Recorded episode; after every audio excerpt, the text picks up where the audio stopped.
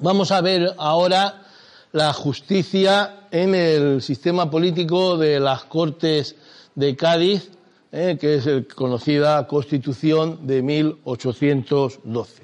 Eh, aquí vemos la misma imagen de la proclamación de, la Constitución de Cádiz eh, y un ejemplar antiguo de esa Constitución.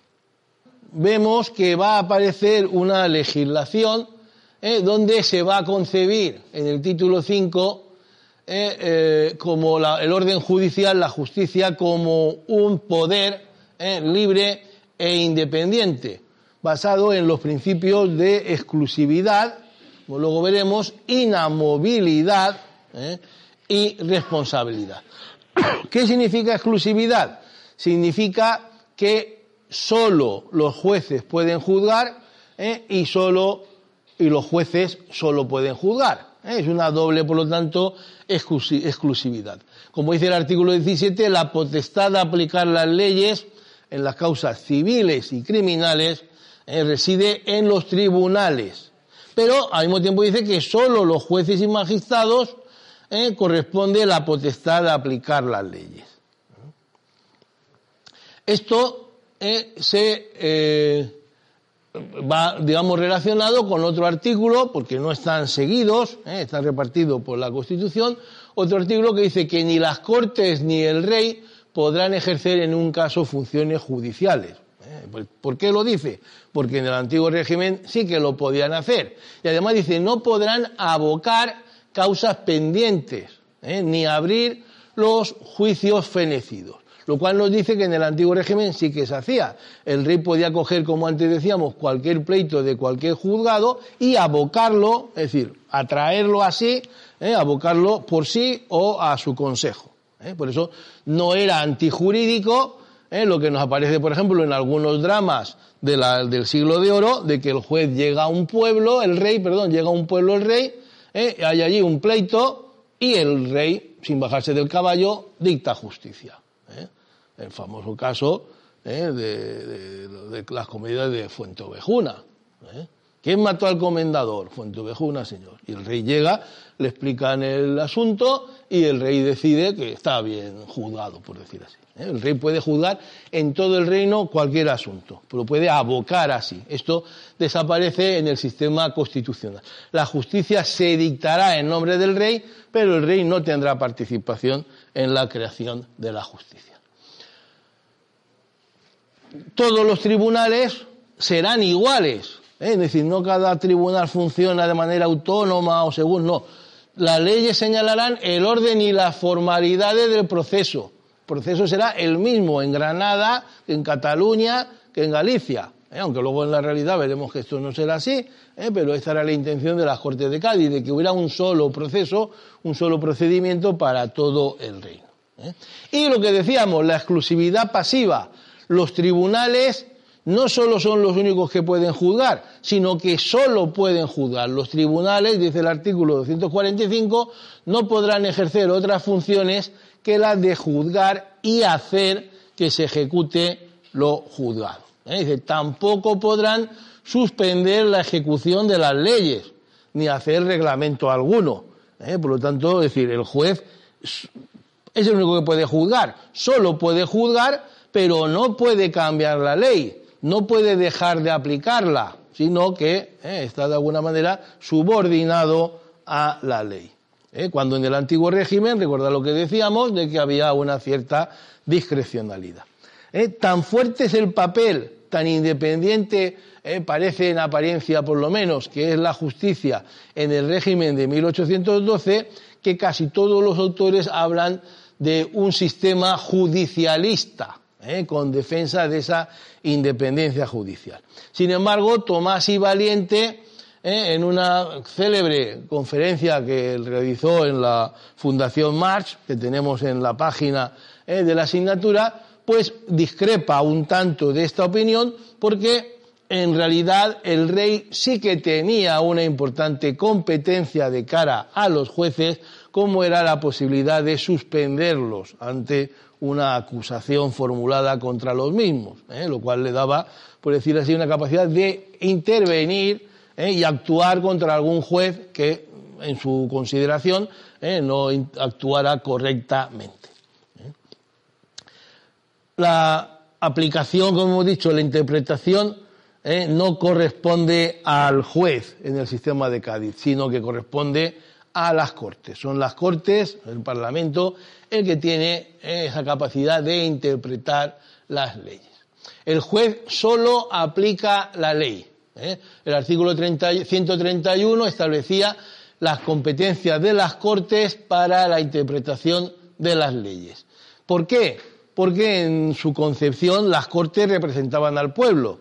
¿eh? Como el pueblo era el soberano, lo que las Cortes dictaban era lo que había que aplicar. Si alguien tuviera el poder de interpretarlo por encima de las propias cortes estaría situándose precisamente eso, por encima de ellas. ¿eh? Entonces, ese sistema de un tribunal constitucional como que tenemos hoy, ¿eh? que juzga eh, las leyes, se sitúa, por lo tanto, por encima del Parlamento. Eso, en su concepción liberal radical, por decir así, era inasumible. Por lo tanto, las leyes deben ser claras, precisas, y solo cuando surjan dudas, que deben ser muy pocas veces, quien las debe resolver son las propias Cortes. ¿eh? No, o los jueces, como en el sistema anglosajón, de que cada juez por ahí por libre puede más o menos decidir cómo aplica una ley, ni tampoco, ¿eh? como en el sistema constitucional, digamos, moderno, con un tribunal constitucional que decida cuál es la interpretación correcta, sino que si una ley no está clara su interpretación, debe volver al Parlamento, quien debe decidir cómo se debe interpretar. Por lo tanto, el profesor Tomás Ivalente concluye que no es un sistema, eh, el de la Constitución del 12, tan judicialista como se dice, sino que en realidad es un sistema muy basado, muy centrado en el poder del Parlamento. Otra de las características es la inamovilidad. ¿eh? Los miembros del Poder Judicial no podrán ser trasladados, ¿eh? no podrán ser depuestos de sus destinos, ni de manera temporal ni permanente, sino por causa legalmente probada y, sostenida, y sentenciada, perdón. Pero, ojo lo que decía Tomás y Valente, sí que pueden ser suspendidos ¿eh? en caso de una acusación que el rey considere suficientemente fundada. ¿eh? Y luego un principio importantísimo que es el de la responsabilidad. El juez irresponsable que haga lo que haga nunca se equivoca, que no puede ser perseguido por sus decisiones, es propio del antiguo régimen. En el régimen constitucional constitucional, el juez es responsable de sus actos. ¿eh? Esa responsabilidad puede llegar a ser una responsabilidad penal, ¿eh? porque el rey puede delinquir, digamos, en la práctica de su función, ¿eh? de su poder, en este caso judicial, y por lo tanto no hay nadie, ni siquiera ¿eh? ni siquiera los jueces que están fuera de la ley y que no sean responsables de sus actos. De manera que, como dice el artículo 254, ¿eh? los jueces son responsables personalmente de sus actuaciones y sentencias y pueden ser perseguidos por cualquier vía ¿eh? civil y sobre todo penal. Condiciones para ser juez en esta Constitución. Ser español ¿eh? incluyendo lógicamente a los de las colonias, que en ese momento todavía dependían, ¿eh? estaban, formaban parte del Reino de España, y mayor de 25 años. ¿eh? Fijaros que no exige ninguna preparación, no exige ninguna preparación por dos motivos. Por un motivo, por la cuestión que decíamos de la justicia municipal, no se podría exigir que todo el mundo sea licenciado en Derecho cuando habían tan poquísimos licenciados en Derecho en el reino, pero también por la posibilidad de establecer, que veremos en otro artículo de la Constitución, de establecer un juicio por jurados. ¿Eh? Si el jurado va a ser quien juzgue, no podemos hacer un jurado formado enteramente por letrados, ¿eh? Abogados o por licenciados en Derecho, sino que tenemos que permitir que cualquiera eh, pueda ser juez, ya dependiente de cómo se legisle eh, y cómo se arbitre. Esto tuvo un problema que se puede seguir en la referida conferencia de don Tomás y Valiente, y es que vimos presidentes del Supremo que no eran licenciados, sino que eran solamente bachilleres en leyes. ¿eh? Pero como no había ninguna prohibición y eran, digamos, del partido del gobierno, pues hicieron una gran carrera sin ser ni doctores ni siquiera licenciados en Derecho. Y la unidad de fueros. ¿eh? La unidad de fueros que por avatares políticos no se consiguió en el devenir del liberalismo español, sí que estaba planteada ¿eh? sí que estaba planteada en eh, la Constitución de Cádiz. Primero, unidad de fueros personales. Todos, ¿eh? los negocios comunes, civiles y criminales, no habrá más que un fuero para todas las personas. Por lo tanto, se acaba sobre todo con el fuero nobiliario.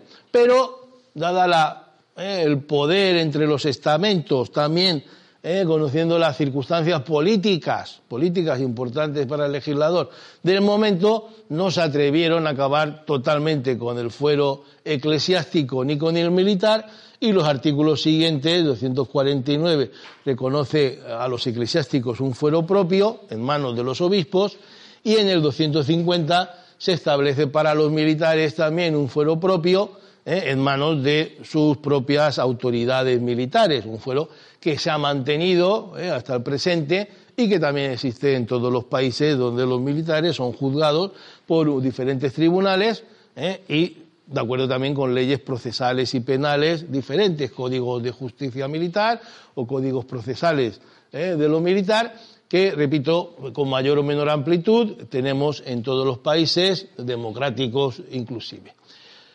También se planteaba una unidad de fuero territorial, de manera que hubiera un solo código civil y criminal, eh, también de comercio, para toda la monarquía. Este era el modelo francés. Eh. En Francia había diferentes sistemas, el sistema que podemos llamar central de la isla de Francia, pero luego había un sistema en el sur, otro en Bretaña, otro en Normandía, y lo que hizo Napoleón sobre todo fue unificar, pero no unificar haciendo que todos tuvieran el derecho de París, sino que sus sabios juristas estudiaron los sistemas e hicieron uno nuevo con lo que consideraron racionalmente que era mejor. ¿Eh? Este hubiera sido seguramente el propósito de los legisladores gaditanos, ¿eh? pero en realidad no se llegó a aplicar. Y después veremos cómo, ¿eh? sobre todo en el campo de lo civil, habrá un enfrentamiento entre los partidarios del derecho castellano y los derechos forales, como se llamaron, que se saldará con el respeto a esos derechos forales, pero esto lo veremos más adelante. También, como reincidiendo con lo anterior, las leyes señalarán el orden del proceso uniforme en todos los tribunales. ¿eh? Ya lo hemos dicho, es decir, todos los tribunales de todo el país, de su naturaleza, deben tener el mismo tipo de organización y aplicar el mismo tipo de proceso. Como había miedo al antiguo régimen, ¿eh? a los jueces, a los gobernantes del antiguo régimen que solían abusar ¿eh? de sus competencias sobre las personas y los bienes de los ciudadanos, pues la Constitución está llena de prevenciones, está llena de eh, derechos, eh, de garantías para evitar esos abusos que, repito, que eran propios del antiguo régimen. Por ejemplo, el derecho al juez natural, eh, que antes decíamos, el de la publicidad del proceso y las garantías que humanizaran la aplicación del derecho, sobre todo del derecho penal. Por ejemplo, el artículo 287 impide la prisión no establecida por el juez, es decir, la prisión gubernativa. Solo puede haber eh, sometimiento a la presión cuando haya un mandamiento del juez por escrito. Lo cual impide esa presión gubernativa, ¿eh? limitándola en el tiempo y la necesidad de ser presentado al juez. ¿eh? El arrestado, antes de ser puesto en prisión, será presentado al juez. ¿eh? El derecho que decíamos de habeas corpus, que viene de la Edad Media, de la, de la Carta Magna de Juan Sin Tierra, que es el derecho del detenido a ser presentado ante un juez para que decida sobre su situación procesal, es decir, en la cárcel o puesto en libertad, frente a esa arbitrariedad que se consideraba que tenía la policía lo que decíamos, derecho al tribunal predeterminado por la ley, ¿eh? de manera que se establece por la Constitución que solo puede juzgar quien esté determinado con anterioridad por la ley, para evitar el nombramiento de jueces, eh, al efecto jueces ad hoc, jueces designados para condenar o absolver a determinadas personas que son eh, del agrado o del desagrado del poder que nombra a esos jueces. Eh. Otro de los elementos que estaban en el ánimo de los ilustrados, de Becaria, que comentábamos en otro tema, era el de la justicia rápida. El artículo 286 dice que las leyes arreglarán la administración de justicia criminal, sobre todo, ¿eh? para que el proceso sea formado con brevedad y sin vicios, para que los delitos sean prontamente castigados. ¿eh? Esta era una declaración de voluntad que, como decíamos, no se llegó a plasmar en la realidad porque eh, la justicia, inclusive la penal, siguió siendo en España muy lenta durante todo el siglo XIX y también diríamos que el XX. Importantísimo el derecho a no declarar contra sí mismo. Nadie puede ser obligado eh, en todos los sistemas a declarar eh, contra sus propios intereses. Eh, esto en el lenguaje de la época se decía que nadie podía ser obligado a prestar juramento. La declaración del arrestado será sin juramento, es decir, que puede mentir. Hoy expresamente la ley reconoce que el procesado puede mentir sin ningún tipo de consecuencias al tribunal. ¿eh? Cualquier otro no puede mentir al tribunal. Un testigo que mienta al tribunal comete un delito, como todos conocéis. Pero el, juzgado, ¿eh? el reo, el juzgado sí que puede engañar al tribunal y no le lleva. ¿eh? ¿Usted cometió este asesinato? No. ¿Estaba usted este día en tal sitio? No. Si luego se demuestra que sí, no por ello se suma un nuevo delito al delito de fondo, del delito de, desacato al tribunal o de obstrucción a la justicia. Pero un testigo que diga en un juicio ¿eh? que estaba un día donde no estaba, sí que estaría cometiendo un delito ¿eh? que el juez que lo averigua está obligado a dar parte al juzgado de guardia para que sea perseguido. ¿eh? Pues esto ya está en el siglo XIX en la Constitución del XII. Nadie puede ser obligado a prestar juramento sobre cuestiones que le afecten a sí mismo. Y la inviolabilidad de domicilio. No podrá ser allanada, artículo 306, la casa de ningún español sino en los casos determinados por la ley eh, y seguridad del Estado. Es decir, solo eh, cuando así esté preestablecido en la ley y autorizado por un juez. Lo mismo en cuanto al embargo y fianza. Generalmente en el antiguo régimen el proceso conllevaba la ruina del reo. Eh, ¿Por qué? Porque le embargaban todos los bienes para que luego con ellos pagara las consecuencias del delito. Entonces, uno a lo mejor pues, le embargaban su negocio, le embargaban su capital y le impedían seguir funcionando en su actividad económica. Ahora dice el artículo 294 que solo se hará embargo de bienes cuando proceda por delitos que llevan consigo responsabilidad pecuniaria, no por todos los delitos. Y además, eh, en forma proporcional a la cantidad eh, de que pueda tener que eh, responder derecho a la libertad bajo fianza. Fijaros que este es un privilegio típicamente burgués. Hablamos de una clase social que tenía los medios pero no tenía el poder, que estaba en manos de otra clase social. Esta clase social económicamente fuerte, que es la burguesía, ha ocupado el poder y por lo tanto uno de los privilegios que va a intentar defender es que su dinero pueda ser utilizado para darle una cierta ventaja, por decir así, en el procedimiento. Si soy detenido, eh, puedo pedirle una libertad bajo una fianza, es decir, depositando un dinero en el juzgado que responda por mí. Si salgo a la fuga, eh, el dinero se lo queda el Estado. Y yo, aunque me escape, tengo el castigo de perder ese dinero. Claro, el que no tiene nada no le importa mucho la libertad bajo fianza. La libertad bajo fianza es una eh, conquista, por decir así, de la burguesía. No será llevado a la cárcel el que dé fiador, eh, puede ser por sí o por otro, en los casos que la ley no prohíba expresamente que se admita fianza. Y en cualquier caso, en cualquier estado de la causa que aparezca que no puede imponerse al preso pena personal, se le pondrá en libertad dando fianza. ¿eh? repito, un privilegio típicamente burgués. La publicidad. ¿eh? La publicidad es importante porque los procesos del antiguo régimen eran secretos. El de la Inquisición era muy secreto, incluso diríamos, era absolutamente eh, opaco, a uno le detenían, se lo llevaban a las cárceles de la Inquisición y no sabían ni de qué le acusaban.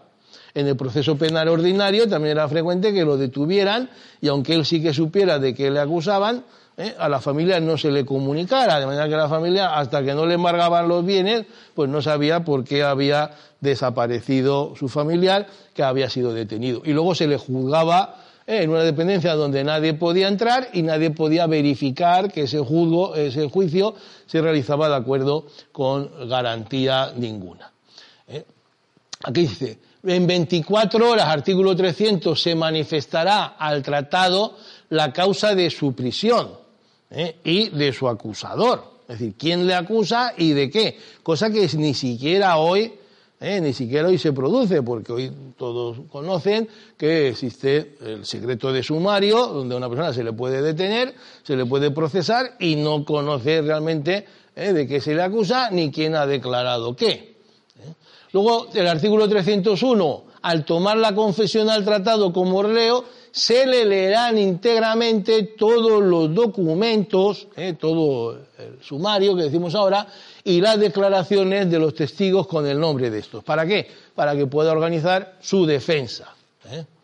El procesado, el proceso de allí en adelante, dice el 302, será público, es decir, cualquiera, como pasa hoy, que uno se va al juzgado, ¿eh? si le gusta se sienta allí en primera fila y puede estar toda la mañana escuchando defensas y fiscales, eh, viendo juicios, porque los juicios, salvo que el juez lo establezca así por algún motivo, porque haya menores, cosas luctuosas, pues los juicios son todos públicos. Las cárceles. No hay que decir que las cárceles del antiguo régimen pues eran ¿eh? pues el infierno en la tierra, cárceles oscuras, sin sol, en sótanos sin ningún tipo de ventilación ni de iluminación, y ahora expresamente se prohíbe este tipo de, eh, prisión. Dice el artículo 297 que las cárceles servirán para asegurar y no para molestar a los presos. Es decir, que la cárcel no tiene como finalidad un castigo, ¿eh? sino que en sí mismo lo que tiene es la obligación de asegurar el aislamiento eh, o presencia del preso. El alcaide tendrá estos en buen estado de custodia y separado lo que el juez eh, mande tener sin comunicación, pero nunca, eh, y expresamente se nombra porque era lo que había, lo habitual, pero nunca en calabozos subterráneos ni malsanos, que eran los habituales, repito, del antiguo régimen. Si visitáis un castillo, en muchos castillos se ve lo que eran los calabozos de los castillos y era una habitación que tenía la puerta, por decir así, en el techo, se bajaba una escalera, se tiraba dentro al preso, se sacaba la escalera y allí ni había ni luz, ni agua, ni, ni ventilación, ni posibilidad ninguna de escaparse, porque como no estaba la escalera, eran cinco o seis metros, ¿eh? este, allí tenía que hacer sus necesidades, comer, todo, ese era el típico eh, presidio, calabozo del antiguo régimen. ¿eh? Ahora ya van a hacer toda una ciencia del presidio, con derechos, de paseo, ventilación. ¿Eh? Todo esto es propio de ese pensamiento ilustrado al que antes nos referíamos. Se establece la visita de cárceles.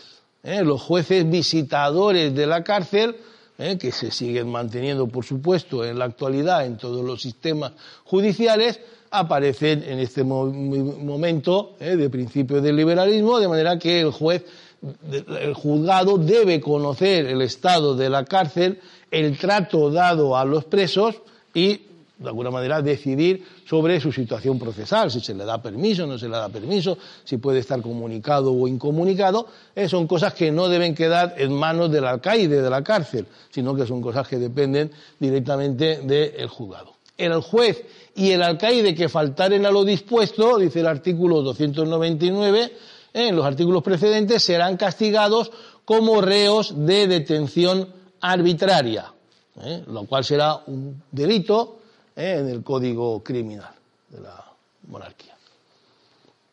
El proceso, por lo tanto, se busca un proceso humanitario. ¿eh? no se usará nunca el tormento ni los apremios. El tormento es la tortura que llamamos, ¿eh? que era, repito, utilizada por la Inquisición, pero también, también en el proceso ordinario, y los apremios es lo que diríamos pues, un hábil interrogatorio, es decir, un interrogatorio sometido a fuerza física, golpes, amenazas, presiones, dejarlo sin comer, dejarlo sin, ir al aseo, ¿eh? cualquier tipo de presión ¿eh? inhumana que busque la confesión o eh, que delaten a los compañeros de, delito, que era lo que persigue siempre el interrogatorio. Tampoco se impondrá la pena de confiscación de bienes. Es decir, si hay responsabilidad civil, por supuesto, ¿eh? derivada del delito, pero no la pena de confiscación. Puede haber la multa ¿eh? proporcional a los hechos, pero no la confiscación de todos los bienes del procesado. Y luego la individualidad de la pena. ¿Eh? Con el artículo 305 dice, ninguna pena que se imponga por cualquier delito que sea ha de trascender de modo alguno a la familia del que la sufre, sino que tendrá su efecto ¿eh? precisamente sobre el que la mereció. Algo que hoy nos parece tan obvio y tan evidente, no lo era hasta el punto de que fue eh, consideraron necesario ponerlo en la Constitución, porque en el antiguo régimen, repito, un delito producía una infamia que repercutía en toda la familia y muy especialmente en los hijos del delincuente. El jurado, la Constitución de Cádiz no establece el jurado, por las circunstancias que fueran, ¿eh? por la situación de incultura del país, por el miedo a una sociedad bastante reaccionaria, por la falta de confianza en el pueblo, no lo sabemos. La Constitución no lo establece. Pero como nace con vocación de permanecer en el tiempo, ¿eh? aunque luego su aplicación fuera digamos, no demasiado larga, pues lo que sí que hace es permitir la posibilidad de que en el futuro se acuerde la creación de ese jurado. ¿eh? Por eso dice el artículo 307, si con el tiempo. Es decir, dentro de 10, de 15, de 20 años, si con el tiempo creyeren las Cortes que conviene haya distinción entre jueces de hecho y de derecho, es decir, ¿eh? unos jueces que son populares, que deciden lo que ha pasado, y otro juez que lo lleva eso ¿eh? al lenguaje jurídico y establece la pena que corresponde a ese delito, ¿eh? lo establecerán en la forma que juzguen conveniente. Y también la ley ya, una ley en algún sentido moderna, como establece tantos derechos, también establece la posibilidad de que por circunstancias determinadas, en un tiempo, durante un tiempo determinado, se puedan suspender esos derechos por una amenaza grave a la seguridad del Estado. ¿eh? Lo que llamamos ahora las leyes de excepción, las leyes de orden público con la suspensión de garantías. ¿Eh? Esto está en todas las constituciones modernas y en la de Cádiz aparece en el artículo 308 donde dice, sin circunstancias extraordinarias, ¿eh? por la seguridad del Estado, es decir, un tema grave, no un tema puntual, ¿eh? exigiese en toda la monarquía o en una parte de ella, puede ser una provincia, puede ser una ciudad, puede ser una región, la suspensión de algunas de las formalidades prescritas en este capítulo, ¿eh? el capítulo, digamos, donde está la mayoría, que es en torno al artículo, a partir de cerca del artículo 300, ¿eh? para el arresto de los delincuentes podrán las Cortes decretarla por un tiempo determinado. ¿eh? Por un tiempo determinado, es decir, se establece esa posibilidad en manos de las Cortes, ¿eh? lo cual es muy importante porque constituciones mucho más modernas, ¿eh? como las constituciones de, por ejemplo, del año 70, 76 o la constitución incluso republicana del 31 o incluso en el sistema actual, no son las Cortes las que lo declaran, sino que es el gobierno. ¿eh? y luego las Cortes lo que hacen es ratificarlo.